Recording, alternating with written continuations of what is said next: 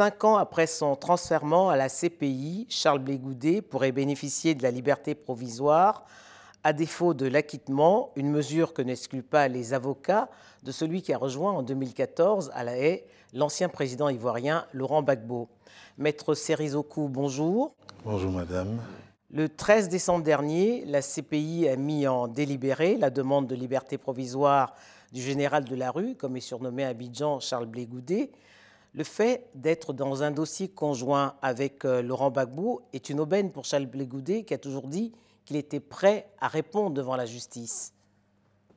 Le fait d'être présent effectivement devant la justice est quelque chose que Charles Blégoudet a toujours assumé à partir du moment où la situation qu'on connaît en Côte d'Ivoire s'est produite et parce que, euh, avant d'être une affaire judiciaire, euh, la situation de Charles Blégoudet était d'abord une affaire politique c'était une affaire euh, euh, de vérité à trouver entre tout ce que on avait entendu sur euh, son action publique. Pour vous, vous estimez que c'est un procès politique avant tout?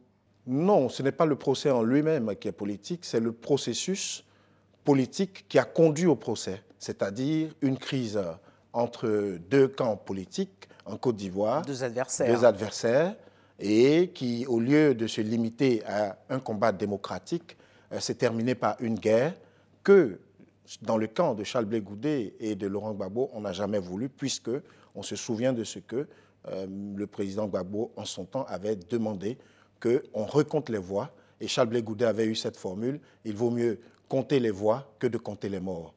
Alors, du fait de la capacité à mobiliser, hein, puisque je rappelais, Charles Bégoudet est surnommé le général de la rue, le procureur de la CPI, McDonald, a posé des conditions pour cette liberté provisoire, notamment le pays d'accueil, savoir, on pense à des pays européens, et puis également le port du bracelet électronique. Est-ce que ce sont des conditions qui vous arrangent, vous, la défense? Alors, M. Charles Blé sur euh, ce qu'on peut penser de lui et le terme général, euh, il est bon de dire qu'en réalité, ce n'est pas lié à un engagement armé. Et d'ailleurs, on a eu en face de lui des adversaires qui étaient des généraux armés, alors que lui, on disait qu'il était un général de la rue, mais en réalité, le terme vient de, des titres que les anciens secrétaires généraux de la FESI, qui était le syndicat, des étudiants ivoiriens, avaient. Et donc, euh, au lieu de dire secrétaire général, on disait général. Bref, en tout cas, nous, nous n'établissons pas la responsabilité de Charles Blé par rapport à ce que les autres ont fait, mais par rapport à ce qu'il a fait. Ça, c'est vraiment très important, d'où son sens de la responsabilité en euh, comparaissant devant la Cour et en respectant avec ses avocats cette Cour, en lui faisant confiance. Et au fil donc, euh, des débats, M. Charles Goudet euh, demande effectivement à ce que sa, son innocence soit établie définitivement et qu'il soit acquitté. En ce qui concerne la libération provisoire, il ne l'a pas demandé. C'est la Chambre qui s'est saisie elle-même, estimant que ça faisait au moins un an que euh, ils étaient, on n'avait pas réexaminé la situation des détenus. Et c'est assez d'ailleurs, euh, euh, comment dire, marquant de ce que de plus en plus la Chambre prend ses responsabilités et veut aller, semble-t-il, vers une manifestation plus rapide de cette vérité. Et donc, on lui pose des conditions. Nous avons établi que Charles pas, n'avait aucune raison de fuir. Et où irait-il d'ailleurs? Alors, de quel pays d'accueil est-il question? Bon, euh, le pays d'accueil, je ne peux pas. Parce que le procureur McDonald exige que ce soit des pays européens pour éviter justement le fait, pour limiter les risques de, fuite de Charles Blégoudet, selon lui. Oui, selon lui. Nous, nous pensons que l'élément fonctionnel est l'élément le plus important, c'est-à-dire que comme le procès euh, euh, peut emmener à ce que Charles Blé soit présent euh, euh, dans le giron ou dans le périmètre de la Cour régulièrement, euh, qu'il soit donc dans un pays voisin, cela n'est pas un problème du tout. Et quel que soit l'endroit où, il où il sera, cela ne sera aucun problème pour Charles Blé de se soumettre aux exigences de la de Cour. De la justice. y a-t-il un effet Bimba dans ce dossier? Alors, on disait que lorsqu'on partait à la CPI, on n'en ressortait pas. Et avant l'effet Bemba, il y a eu l'effet euh, Kenyan. avec l'abandon en race campagne un peu des, des, poursuites par le bureau du procureur. Et avant même l'effet Bemba, il y a eu l'effet d'une décision qui était assez rare, c'est-à-dire que la Chambre décide d'accorder aux, détenus le droit de demander l'arrêt du procès avant terme, ce qu'on avait appelé le no answer, c'est-à-dire qu'il n'y avait plus aucune raison de continuer une affaire dans laquelle manifestement le procureur ne serait pas en mesure d'établir euh, la, culpabilité. Et donc, euh, c'était déjà un tournant, et ce tournant a été donc saisi effectivement par la défense. Et la décision concernant euh, l'ancien vice-président Jean-Pierre Bemba montre que en travaillant à la manifestation de la vérité, comme nous avons eu à le faire pendant les trois années de procès, les juges peuvent entendre effectivement la voix du droit.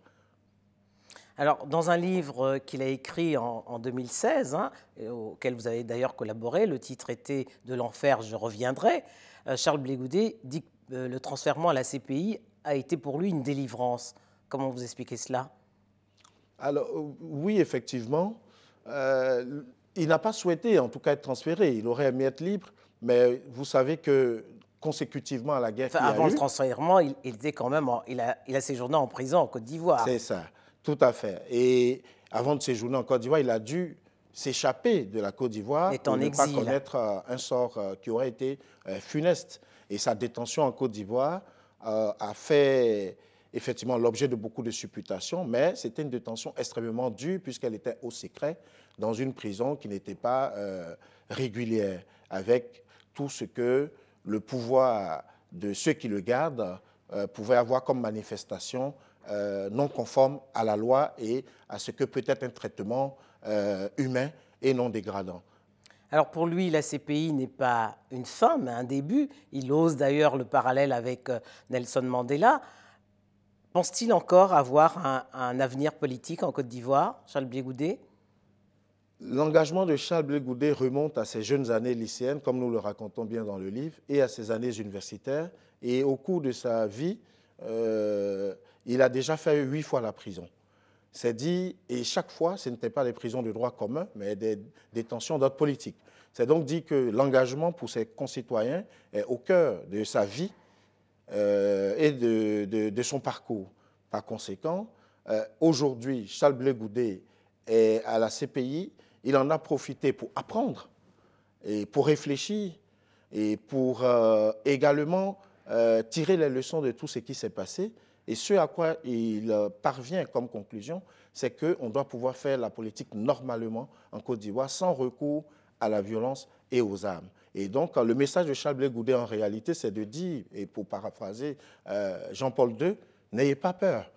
Je viens avec les mains ouvertes, sans rancune, pour qu'on puisse euh, reconstruire ce pays euh, sur des bases de justice et d'équité et sortir de la belligérance.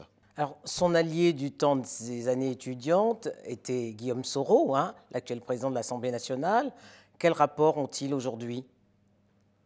À ma connaissance, euh, pas de rapport particulier, mais des rapports historiquement fraternels. Ils ne sont plus dans le même camp, politiquement, ils ne sont plus dans le même camp. Ça, ils étaient dans le même camp d'un point de vue syndical, mais au niveau syndical, on vient avec, chacun vient avec son idéologie, même si l'objectif euh, était commun.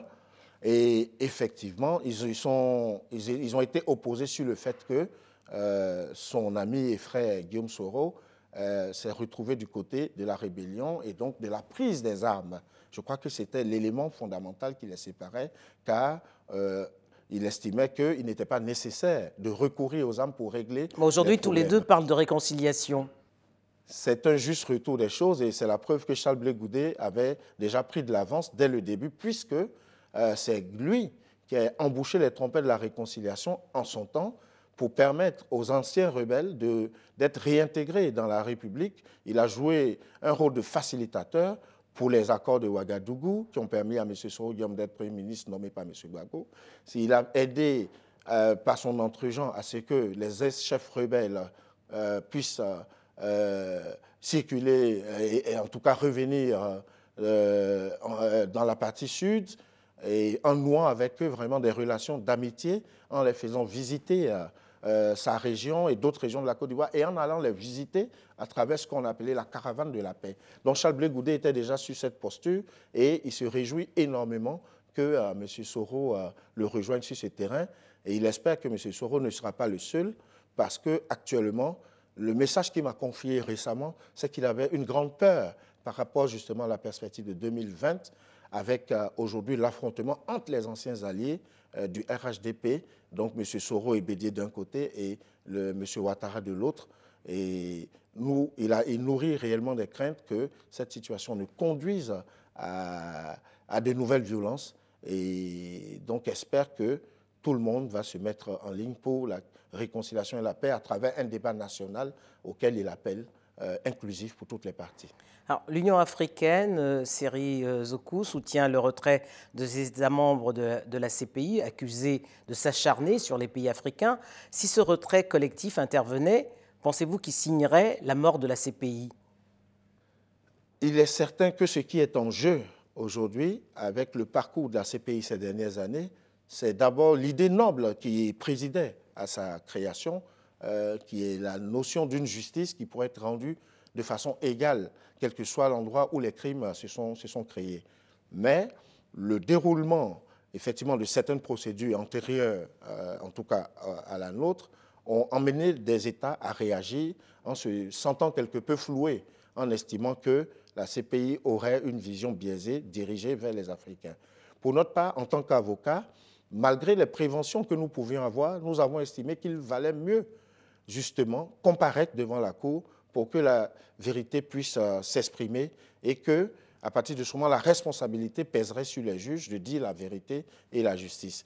Au stade actuel, euh, nous estimons que le procès Gbagbo Blégoudé est le procès le plus déterminant aujourd'hui pour l'avenir de la justice internationale et de la CPI, en ce sens que euh, la décision que nous nous espérons, que nous attendons, qui pour nous doit être une décision d'acquittement au regard de ce que nous avons estimé être l'absence de preuves de la part du procureur, eh bien, euh, sera de nature à rassurer sur l'équité euh, de, cette Cour.